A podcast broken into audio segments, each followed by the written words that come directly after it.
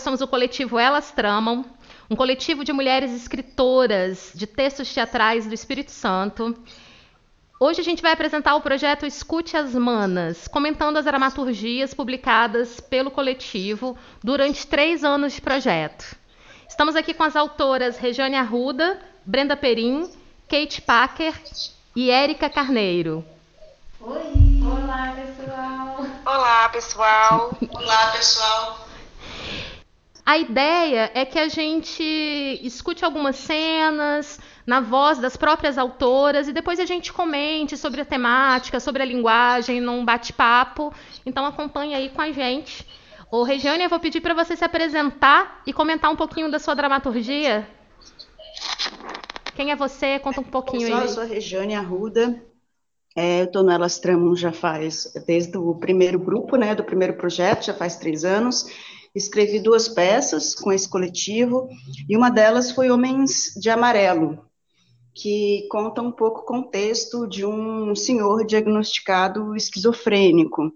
E é uma peça toda, é, toda fragmentada, com a presença de um coro muito forte, que comenta as cenas e faz intervenções nas relações entre os protagonistas. O contexto base da peça é a crise na segurança pública que a gente teve aqui no Espírito Santo em 2017, com a greve dos PMs, né? E aquela semana que a gente ficou com as violências muito presentes nas ruas, né? E teve escassez de alimentos e parecia um cenário de guerra mesmo, né? E Muitos assassinatos. então, é, a filha né, do, desse senhor sai para comprar os remédios dele e não retorna. E a partir daí tem um agravamento do quadro dele, e, enfim, é, a gente acompanha aí um percurso de disposição mesmo do funcionamento psíquico dele, né? A minha intenção com a peça é problematizar a questão das diferenças na clínica, não colocando a esquizofrenia como uma doença, mas colocando como uma forma é, singular de relação com o mundo e o outro, né? Então, assim, é um personagem bem interessante para acompanhar, porque ele traz, na minha visão, uma metáfora do que nós somos, né? Que eu coloco a, a, o quadro dele, né? A, a subjetividade dele como uma profunda solidão, né? Porque ele produz imagens e produz é, conteúdos e produz vozes e produz é, uma série de relações com as coisas que ele não consegue partilhar com os filhos, né? Com os amigos, com os parentes. Então, eu coloco um quadro de profunda solidão que eu acredito que seja o de todo mundo, né? Então, assim, ele apenas é, coloca para nós o que nós somos. E nesse, nessa medida é interessante nós é, olharmos, né, nos depararmos para essa condição, porque ela tem muito a nos ensinar, né? É, foi um texto que, é um texto que significa muito para mim, porque eu tenho é, enlaçamentos pessoais, né, em relação a, este, a esta temática. Eu contei com a ajuda da, das meninas do Elas Tramam, é, especialmente Kate, né, que, que me trouxe um material é, de pessoas e, e, e, Lorena Lima também me trouxe esses materiais, então eu sinto que comigo nesse texto é, é, estão várias vozes, né? Eu faço uma homenagem à Estela do Patrocínio, que é uma grande escritora com um quadro clínico é, bastante explícito, assim, inclusive ela, ela própria tem uma consciência profunda da condição dela e tematiza essa condição nos poemas, né? Tal como o meu personagem acaba é, fazendo na peça, né?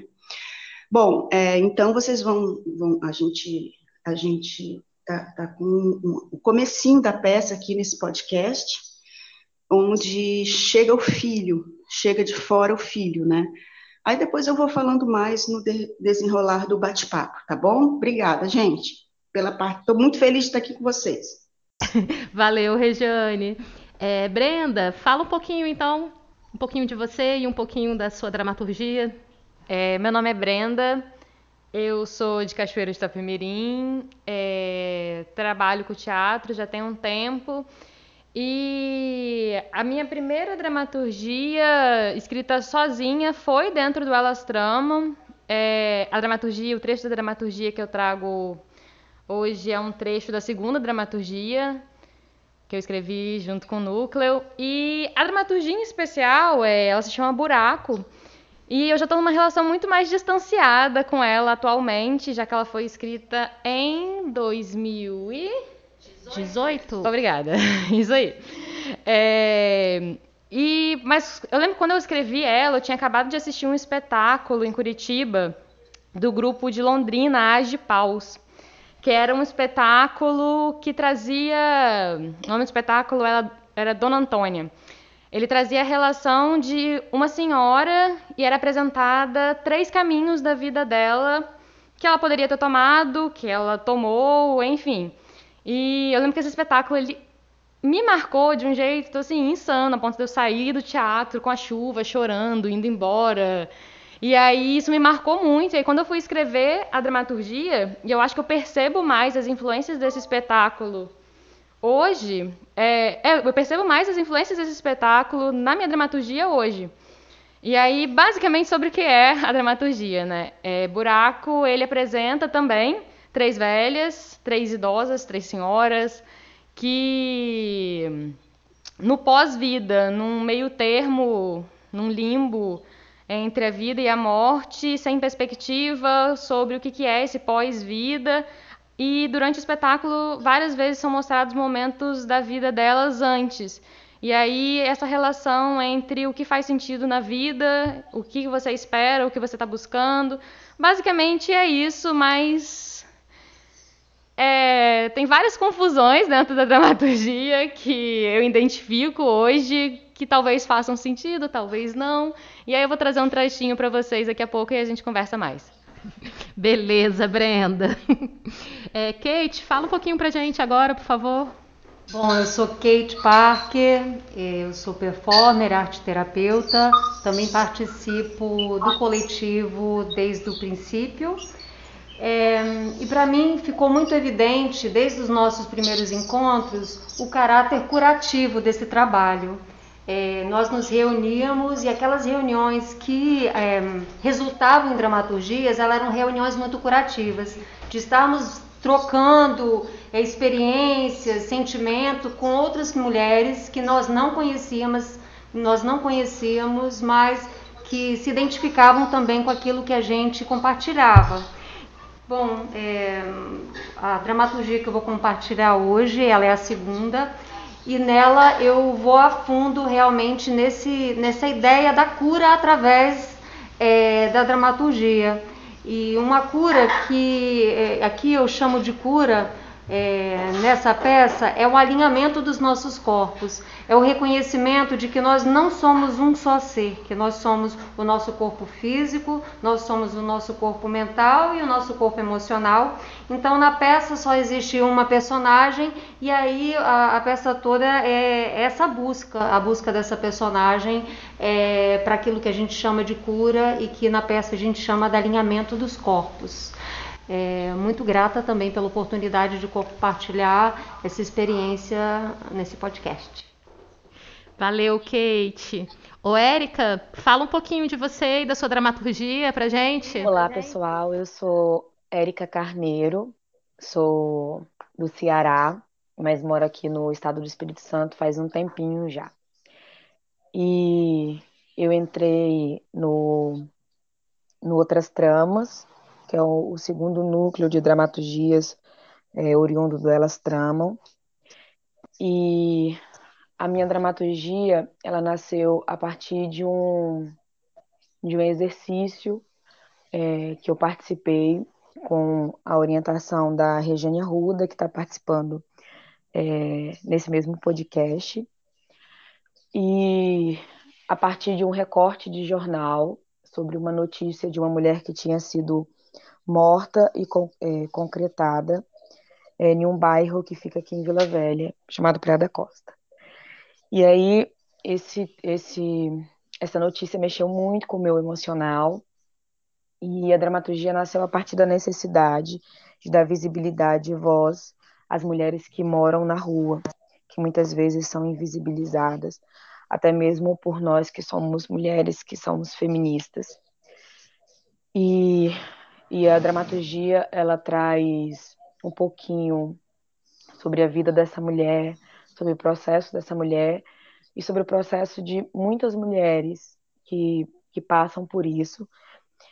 É, a, a personagem ela foi para a rua depois de, de ter depressão, uma depressão pós-parto, e a dramaturgia traz bem forte isso, porque qualquer mulher está sujeita a, a passar por esse processo e está nessas condições.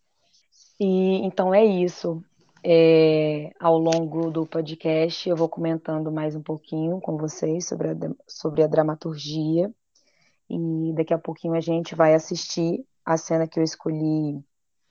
É uma cena que é que vocês vão ouvir, a gente vai ouvir né? que fala um pouquinho é, sobre essa confusão que ela vive entre a, a perda do filho a vontade de sair da rua e a vontade de permanecer na rua. Beleza, Érica. A gente está chamando essas cenas que a gente vai apresentar agora de cenas sonoras, né? Que é uma parte muito importante do nosso projeto. Que na verdade, vou até explicar um pouquinho. Ele tem duas partes, que é as cenas sonoras que a gente vai apresentar agora e os disparos feministas que vocês vão receber depois, os nossos textos pelo WhatsApp. Mas isso aí é um outro momento que eu conto depois. A gente vai ouvir as cenas na sequência aí que do, das autoras e depois a gente volta para comentar.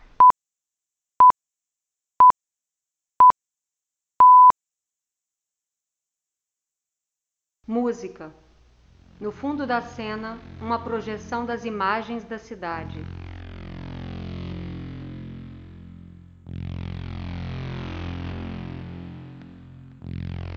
Cessa a música. Um foco bem recortado passeia pelo espaço vazio. Eu era gases puro, ar, espaço vazio, tempo. Eu era ar, espaço vazio, tempo. E gases puro, espaço vazio.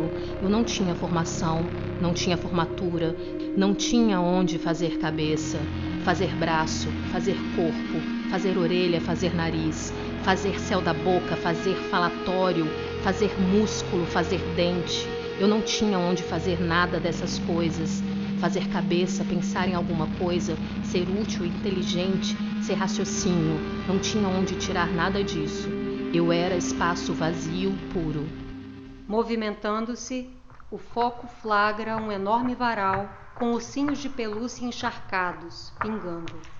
Na ponta direita, uma jovem com um secador nas mãos seca os ursinhos e os coloca em caixa. Na ponta esquerda do varal está um velho e uma bacia d'água ao lado de uma pilha de ursinhos, ainda secos.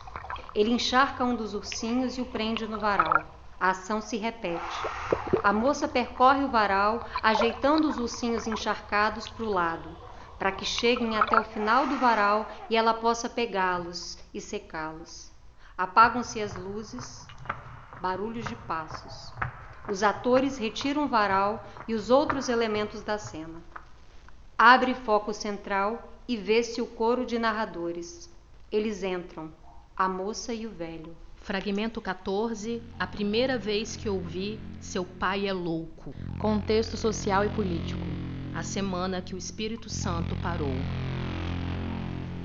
entram projeções de imagens documentais, vídeos partilhados no WhatsApp, Facebook YouTube, com detalhes do conflito entre o governo e as mulheres dos PMs, falas com opiniões contrárias, às vezes preconceituosas, expressando até mesmo certa misoginia. Testemunhos de pessoas comuns que contam como foi aquela semana e o que representou para cada um essa crise na segurança pública do nosso estado casa é simples, sala e quarto. A filha dorme na sala. Fazia tempo que ele não vinha. E bem agora que faltou o remédio. Bem agora que tudo parou. Bem agora que a filha sumiu. Talvez ainda chegue. Foi comprar mais remédio. Mas logo agora que o Espírito Santo parou. Pai. Este entorno, tripas, guloseimas, bananas, este fim, roucas de mim. Faço isso. Elas entornam as roupas, envergam os dentes, sua carne é osso, sua pele é gosma, no esgoto. Escutamos tiros e gritos, vozes sussurradas. Uma luz estreita sobe no corredor. O filho chega pela plateia. Tem uma mala nas mãos. Ele caminha até o palco sobe em cena, se posiciona na luz, deposita a mala no chão, entra contra a luz. Novamente a presença do couro, agora em silhueta. Filho, seu pai abre e fecha a persiana continuamente sem trégua. Ele continua abrindo e fechando a persiana continuamente e sem trégua. Ele ainda abre e fecha a persiana. E é sem lágrimas que chora. E ainda que chore sem lágrimas. Com esperanças que ela volte. Desde que tudo começou. Quando saiu e não mais voltou. Ele tira e coloca suas roupas. Incansavelmente. Ele ainda tira e coloca suas roupas. Incansavelmente. Luz vem de fora da cena. Luz vem de fora da cena, passando pelas frestas de uma janela e recortando, com estreito feixes de luz, o rosto do pai diante de um varal de roupas. Pai virando a cabeça para o filho. Quanto custa essa bermuda? Filho respondendo de onde está. Pai, essa bermuda não custa nada. Ela é sua. Aqui é sua casa. Minha irmã lavou a bermuda estendeu no varal, por isso ela não custa nada. Sai foco do rapaz. O couro sai de cena. Barulho de passos.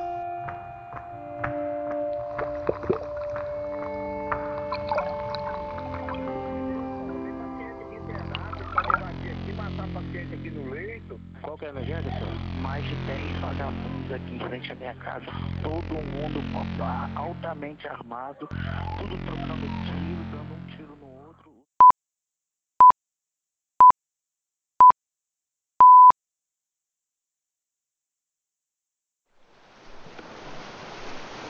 Linda, algum dia você já se perguntou por que temos esses buracos? Você já se perguntou por que temos dois olhos, braços e pernas? Obviamente que não, porque sempre foi assim, desde sempre. Mas e se não fosse? E a gente só nascesse e não tivesse que sair por aí em busca de coisas para tapar esse buraco por todos os dias, durante todos os anos de nossas vidas? E faríamos o quê? Bem, é, eu não sei. A gente poderia acampar, tomar banho de praia. Então talvez isso tape o seu buraco. Não, não é isso. É diferente. Eu não quero ter que achar alguma coisa. Não quero ter que procurar. Mas não é assim. Todo mundo acha. Eu já disse isso. Eu sei que disse, mas. Mas e se não achar? Você conhece alguém que não tem achado? Conheço. Conhece? É a gente. Mas a gente está procurando. Agora pensa comigo. O que a gente faria se não achasse? Talvez a gente pudesse fazer qualquer coisa, de forma livre. Não adiantaria, Landa. A gente se prenderia em alguma coisa mesmo sem querer, mesmo que fosse uma na outra. Qualquer coisa. No fim, nunca sairíamos disso. A gente só ia viver sem saber onde estamos e o que estamos fazendo. Já pensou nisso? Assim, pelo menos, a gente sabe o que está fazendo e por que está fazendo. Você sabe? Por que está fazendo? Não. Eu não sei o que eu estou fazendo.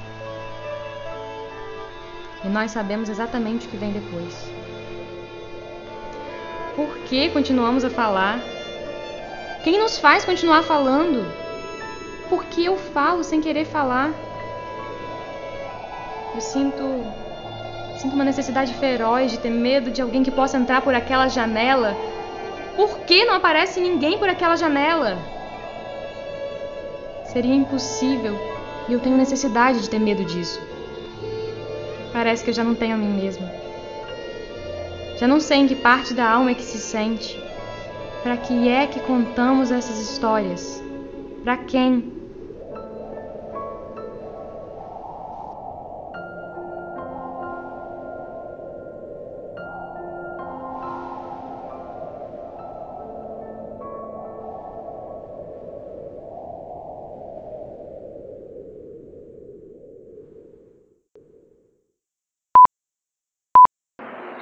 As manas.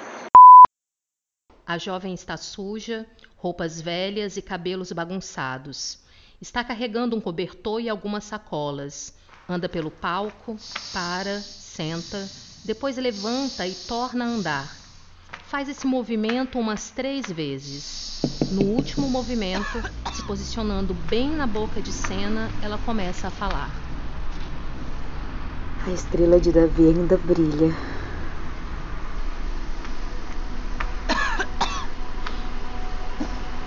Eu voltar para casa. Tô com saudade da minha mãe. Ai, que frio do caralho. Odeio frio. Todas essas pessoas com roupas chiques. Ai, eu amo frio. É elegante. Vem morar na rua então, porra. Ainda bem que eu tenho essa coberta. Tá tão frio nesses últimos dias. Queria colocar ali nos pulsos. Quem sabe verá a estrela d'alva.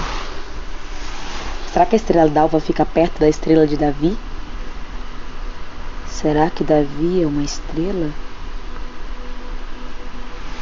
Sai! Me solta! Não quero voltar pra rua, me solta! Não. Não quero voltar para casa. Queria estudar, ser advogada. Cheguei a passar para estudar na federal. Ah, foda-se. Quero que todo mundo morra nessa merda de vida.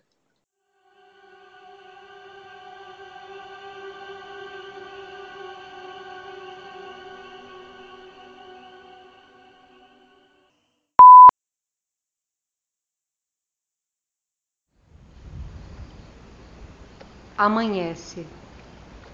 Som de água corrente.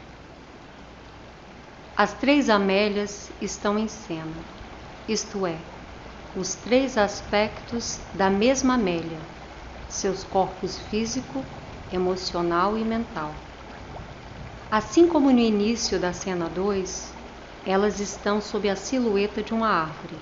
Aqui, as Amélias não dormem, mas alinham os sentidos posição de lótus, olhos fechados e respiração lenta. Nesta cena, o tecido prateado não se estende no ar, como na cena 2, onde serve de tenda. Aqui, ele reveste o solo em que as amélias estão sentadas e se alonga como um córrego, uma ponta em direção à fonte. Um pássaro canta. Elas permanecem imóveis. Ele se afasta. Tempo. As amélias levantam juntas, movimentos sincronizados. De pé, elas esperam o sol nascer no horizonte e cumprimentam-no. Depois, se entreolham em reconhecimento e seguem o som e o tecido até chegar à fonte. Uma fenda na terra de onde sai uma luz intensa. À sua volta, muitas lamparinas apagadas, desnecessárias diante de tanta luminosidade. As amélias movem-se com tecido de forma coreográfica e conduzem uma ponta à boca da fonte. Realizada a tarefa, elas olham para o horizonte. Cada uma fecha os olhos no momento em que tem a voz. Amélia mente. Ligada à fonte, aprendo a observar alguns pensamentos ao invés de pensá-los. Dirijo minha atenção àquilo que me eleva. Eleva, eleva, eleva, eleva. Amélia emoção. Ligada à fonte, organizo minhas emoções para que em mim se manifeste o amor. Amor, amor, amor, amor, amor, amor, amor.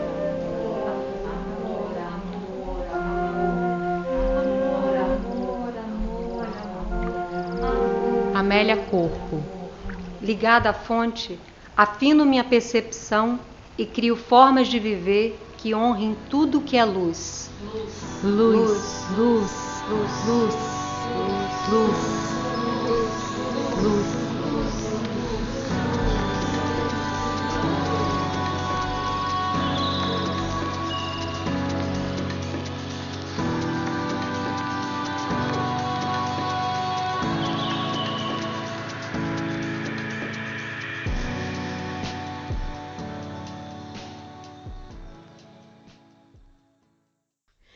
Isso, galera. A gente ouviu as cenas agora e agora a gente vai abrir para o nosso bate-papo. E a gente, assist... a gente ouviu. A primeira cena foi da Rejane. Ô, Rejane, é... tem uma coisa muito legal, né, no. Da, do seu texto, e aí que a Érica depois ela comenta, que eu acho que dá pra gente puxar o assunto por aí, que a Érica fez o texto dela a partir de um exercício né, que você propôs no Dramáticas, que foi a oficina que a gente deu lá em Vila Velha.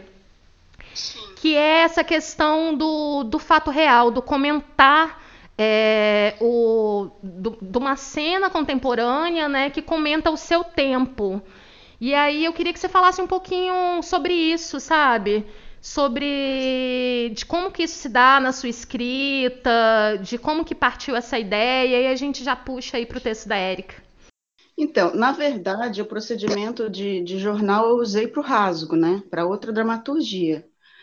Mas se eu for pensar no Homens de Amarelo, ele está presente, mas não a partir do jornal, a partir de casos reais de esquizofrenia Sim. que a gente conheceu e que as meninas também trouxeram para mim como material nas reuniões do Sim, mas eu estava falando mais no, no sentido do, da questão da greve da PM, né?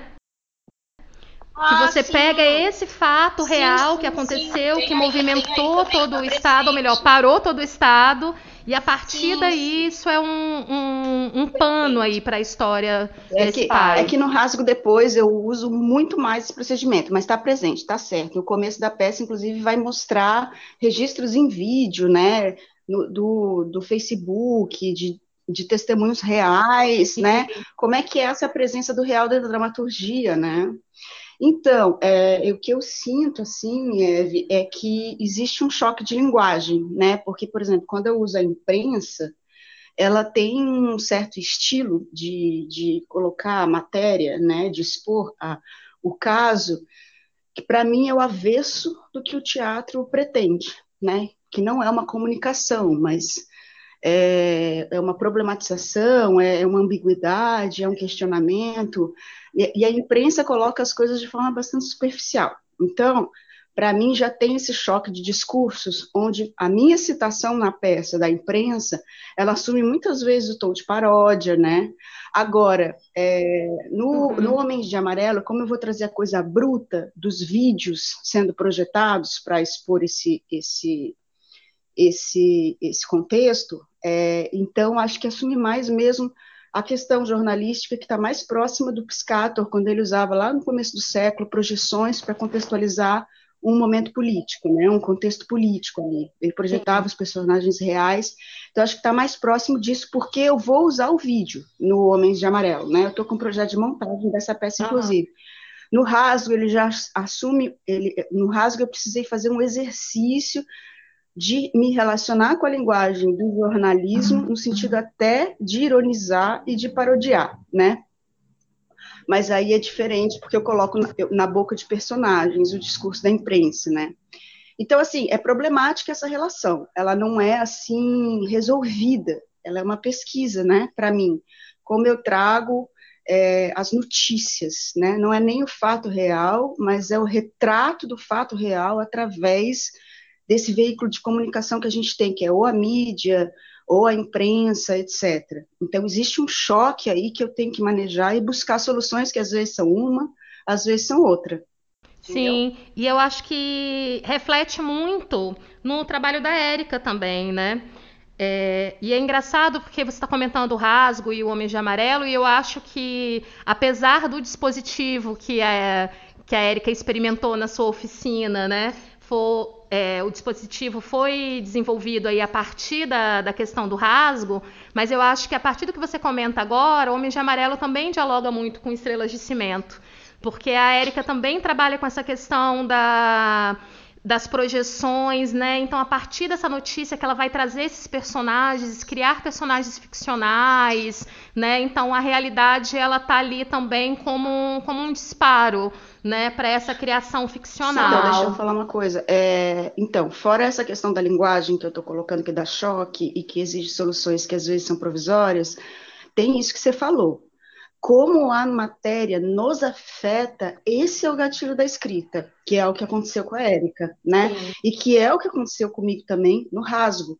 Cada, cada matéria que eu via de crime eu guardava, porque aquilo me afeta tanto que eu falava, eu vou ter que usar isso de algum jeito o dado real, às vezes, atravessa a gente, deixa a gente tão zonza, tão desequilibrada, que a gente fala, meu Deus do céu, para elaborar esse afeto, eu vou ter que produzir com ele, né? Eu vou ter que produzir com essa matéria, eu vou ter que, eu vou ter que tentar elaborar isso de alguma forma através da arte. Então, é bem isso que você falou mesmo, é gatilho. Bacana.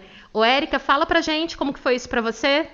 É, a, a Regiane falou uma coisa bem interessante, porque ela disse que é uma forma de a gente expressar os nossos sentimentos em relação àquela notícia, né? Aquilo que a gente está vendo, porque né, nos afeta muito e afeta de formas diferentes, né? Cada notícia tem um impacto diferente no, no corpo, na alma, no espírito, no, no sentir. E aí é, a arte vem para ajudar a expressar é, toda, todo esse turbilhão que é que é o que a gente vive com, com os acontecimentos é, do dia a dia. A arte existe para que a realidade não nos destrua, né? Exatamente, como disse me... regular, porque a vida não basta, né? Então a gente vai tentando é, utilizar como pode. E a, em Estrelas de Cimento, é, eu eu, eu quis buscar muito essa realidade, né? Então eu fui para a rua, eu conversei com, com muitas mulheres e, e eu tinha eu fiquei com isso muito na cabeça porque eu queria realmente dar voz para essas mulheres e não era uma realidade minha. Então como é que eu, eu poderia falar sobre isso se eu não tenho vivência, se eu não tinha vivência? Então eu fui para a rua e fui conversar com com várias é, mulheres, escutar as suas histórias, né? É, cada mulher tinha, tinha, uma, tinha sua história. E, e, a partir disso, dessas histórias, e a partir da história da, da personagem que veio a partir da notícia do jornal, porque eu juntei tudo, né? Eu juntei tanto a história da pesquisa através do jornal que eu fiz, dessa história específica da mulher que foi morta e concretada na Praia da Costa, quanto das outras mulheres que vivenciavam essas violências todos os dias, diariamente, é, que muitas vezes nem é contabilizado esse, esse feminicídio dessa mulher, né? Então, é, eu fiz uma junção de todas essas dessas realidades em uma personagem só. E, e aí, a partir disso, eu fiz a construção dessa dramaturgia, levando em consideração que o agressor pode ser qualquer pessoa, pode ser é, o, o, meu marido que está dentro de casa comigo, meu namorado, meu pai, é, o meu amigo, o meu professor, então qualquer homem. Às vezes a gente idealiza um, um agressor como, como um monstro, uma pessoa, né? Mas esse monstro pode estar do nosso lado, pode ser a, aquele, aquele gentil professor que a gente tanto admira. E aí, é, e aí eu quis ir buscando essas coisas cotidianas para implementar a, a dramaturgia. E fazer e costurando e fazendo a construção. E aí, como a Regiane falou, eu usei alguns recursos que ela utilizou dentro da dramaturgia dela, é, de cenas, de vídeo, de choro de criança, de sirene, e, e aí a partir disso fazendo essa construção fragmentada das cenas, é, que são cenas que que elas é, elas não são ligadas, mas elas se complementam. Tanto que a dramaturgia termina e começa com a primeira cena. Então, ela se inicia com, com a mesma cena que, que termina. Então, ela faz, ao mesmo tempo que ela não tem uma ligação, é, ela tem uma ligação. Isso é a vida, né? A vida, ela é um completo caos que, que a gente às vezes pensa que não tem sentido, mas está totalmente ligado. Falando no que não tem sentido e está totalmente ligado, Érica, eu já vou para a dramaturgia da Kate e da Brenda. Que aí do outro lado a gente tem duas dramaturgias que são bem subjetivas, né? Que trabalham autoconhecimento, que que estão numa outra esfera, sabe? Quase que oposta à dramaturgia de vocês né? E aí eu queria que as meninas comentassem também so, sobre isso, assim, como que é escrever essa dramaturgia, a partir de quê, né? Porque eu acho que dentro da, dos textos da Regiane e da Érica, a gente tem um ponto de partida muito, muito nítido, né? E, e a de vocês, ela está num, numa outra esfera. Como que é isso, Kate? Eu acho que a su, as suas dramaturgias, eu acho que ela tem isso muito forte, né? Do, de, de questões mais subjetivas, mais internas dessas personagens. É, sim. É, Para construir essas dramaturgias, eu, foi um, um, certo exercício, porque é, como eu sou da performance, então eu trabalho mais a questão do corpo para contar uma história. Então foi, um, foi realmente eu não teria conseguido sem fazer parte desse grupo, porque foi ali que eu fui aprendendo, na verdade, como isso se dá. É, com, com esse trabalho, com essa proposta do A Cada Passo, que foi esse trecho que vocês ouviram, é, no A Cada Passo, é, eu retratei uma coisa que eu estava aprendendo naquele momento e eu tentei fazer com, imaginar como é que isso poderia ser explicado alguém simbolicamente apenas com o corpo. E foi aí que eu me dei conta de que, na verdade, é, eu só precisava realmente de uma personagem e uma personagem poderia ser é, aquela que nos conduziria né, até o alto de uma montanha onde existe uma fonte. É nesse trabalho, cada um dos elementos são muito simbólicos, a fonte tem a sua simbologia, é, subir uma montanha, ter um ponto de vista, é, uma perspectiva diferente daquilo que a gente vive, é muito simbólico, e alinhar os corpos, quer dizer, colocar as nossas, nossos pensamentos, nossos sentimentos e as nossas ações dentro do mesmo propósito também é bastante simbólico. Então, é, para mim foi realmente um aprendizado é, fazer esse trabalho. E você, Brendinha, conta aí pra gente, da onde que surgiu o seu buraco aí? Tá. É, na minha primeira dramaturgia, é, era uma dramaturgia que também tinha um pouco dessa relação de autoconhecimento e algumas confusões nas personagens e etc. Só que era muito focado nas rubricas. Era um texto muito focado nas ações das personagens, descrição, direção de cena. E aí, na segunda dramaturgia, eu tentei ir por esse lado oposto, trabalhando mais a relação com as personagens, apresentar as personagens, desenvolver elas, os conflitos, o que motivava elas de uma certa forma.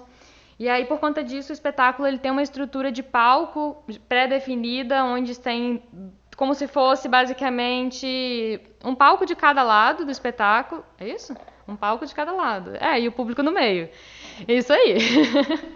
Um espaço cênico isso, de cada lado. Obrigada. obrigada, obrigada. Isso daí. E aí o público fica no meio trocando o olhar é, entre esses dois espaços.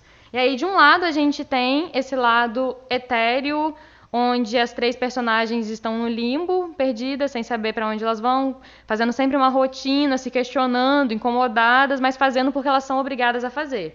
Do outro lado, as lembranças delas, coisas que elas narram, é, que fazem de uma certa forma desenvolver a, as personagens. E aí, enfim, eu acho que atualmente essa estrutura que eu já coloquei, a forma como eu desenvolvo as personagens, os diálogos delas, me incomodam de certa forma.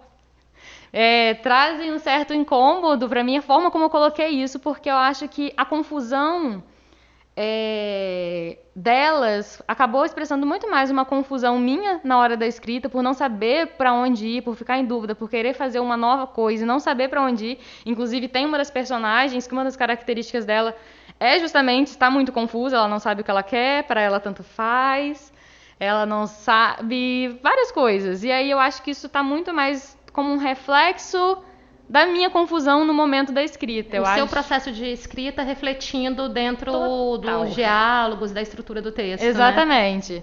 Essa confusão ela fica muito evidente quando, sei lá, eu, eu relendo a dramaturgia, particularmente, várias coisas eu não sabia por que eu tinha escolhido aquilo, é, por que essas personagens estavam dizendo essas coisas.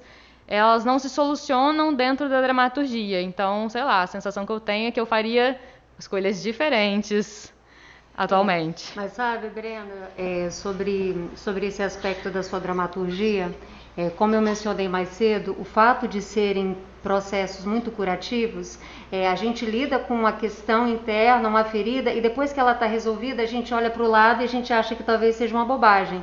Mas para outras pessoas que ainda não lidaram com esse assunto, que vão assistir a peça, ler a dramaturgia, elas podem ter ali o seu momento real de refletir. Então, é, das vezes que você ensinou trechos da sua dramaturgia, eu acho que isso foi deixou muito evidente que as pessoas saíam de lá querendo saber assim, qual é o meu buraco, com o que, que eu estou tentando preencher ele. Então, é, Porque tem um que... afastamento, né, da autora para a obra, né, do, de quando você escreveu, de quem você era naquele momento de, que você escreveu, para quem você é agora. O público não, o público ele vai encontrar aquela obra naquele momento. Então, vai, se vai atravessá-lo é porque ele diz alguma coisa para aquele momento que o espectador ou o ouvinte está vivendo, né? E, e se, não, se não se não te tocar, não chegar até você, ok, não tocou. Nem tudo chega em todo mundo, né? E eu acho que é isso que é o mais interessante. Inclusive dentro do coletivo né, essa pluralidade é, das dramaturgias, né, essa assinatura tão forte de cada autora, né, das próprias temáticas, do estilo de linguagem. Eu acho que esse é, é o ponto mais forte aí dentro do, do que a gente se propõe, né, dentro do coletivo. Diferentes dramaturgias, mas também as diferentes dramaturgas, porque é, o jeito que é, o coletivo foi formado é, ele não foi um grupo de amigos que decidiram escrever juntas. Então, essa seleção tão diversa fez com que pessoas que talvez nunca se encontrassem para ter um papo, elas se encontravam ali naquele ambiente de troca. Mulheres de, de origens, histórias e momentos bem diferentes. Assim. Então, isso é uma riqueza do nosso projeto. Fala aí, Rê. Gente, eu queria só pontuar é, que eu percebi um ponto em comum com as quatro, tá? É, quando eu li o texto da, B, da Brenda, eu pensei assim: interessante este, este alguém espera, porque ela espera alguém chegar. Quem é que vai entrar por aquela janela? Algo assim, né? Ela, ela fala que gosta desse esperar, que precisa desse esperar, né? Aí eu percebi na Kate um olhar sobre essas três, sobre essas três mulheres, essas três instâncias de uma mesma mulher, talvez, né? Mas existe um eu lírico ali que olha para elas e fala sobre elas e fala como elas é, o transformam de uma certa forma. Aí eu pensei no texto da, da Érica, né? Interessante esse olhar sobre a estrela, né? Que estrela que é? É a estrela de Davi? Será que a estrela, né? Também tem um olhar sobre algo. E o meu, por fim, tem alguém que chega com uma mala, né? Tem uma espera de alguém e alguém que chega e esse olhar sobre alguém que chega. Então, essa relação do olhar sobre alguém, seja que se espera, seja que se olha para se transformar, ou seja, que é ou não é, ou seja, que chega, eu achei esse ponto assim interessante em comum entre as quatro, esse olhar que olha, essa distância entre alguém que olha e fala e alguém que chega, ou alguém que não chega, ou alguém que me transforma, ou alguém que eu duvido que está lá ou não, será que está lá aquela estrela ou não. Não sei, percebi esse ponto entre nós quatro, queria destacar isso. Super interessante, é. Bacana, Rê. Eu acho que com a Super sua fala a gente pode até ir terminando, né? Porque eu já comecei. Eu acho é, é, interessante essa, essa questão do olhar também, né? Porque o olhar também ele é subjetivo. E aí eu comecei falando, né? Depois da, das leituras, é, das diferenças e a gente agora vai encerrando falando nos pontos que tem em comum em, em cada dramaturgia. Vocês gostariam de colocar mais alguma coisa? Eu já vou me despedindo por aqui. Faço o download do, das dramaturgias na nossa página. Pode, pode fazer a propaganda aí. No elastramam.wordpress.com é, tem três e-books disponíveis. Sigam também as redes sociais do Elas Tramam, arroba Elas Tramam. Isso aí, gente. Dá para baixar todas as dramaturgias gratuitamente. Foram projetos contemplados é, pela Secult, né, a partir de um fundo de cultura. Então, o acesso é gratuito e eterno lá no nosso blog. É só entrar e baixar. Mas logo, logo a gente vai estar lançando também um livro impresso. Uh, é, isso, falou. Tchau, beijo. Tchau, gente. Obrigada. Prazer. Obrigada. Acompanhe os próximos podcasts. Prazer imenso. Tchau, Valeu. beijo. Valeu. Valeu. Escute as manas, escute as manas.